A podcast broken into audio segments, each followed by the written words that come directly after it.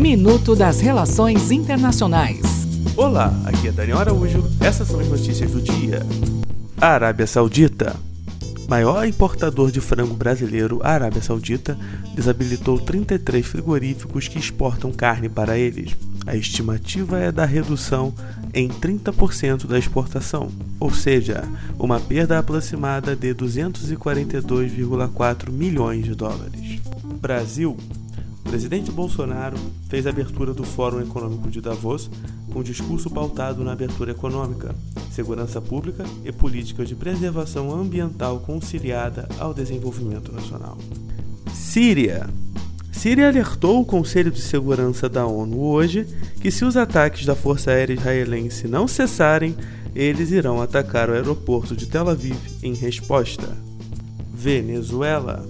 A Assembleia Nacional Venezuelana assumiu hoje atribuições de indicação de embaixadores, antes autorizada somente a Maduro, enviando Gustavo Tarre à OEA, Organização dos Estados Americanos Maduro não reconhece a autoridade das ações da Assembleia Nacional e nem a da própria OEA.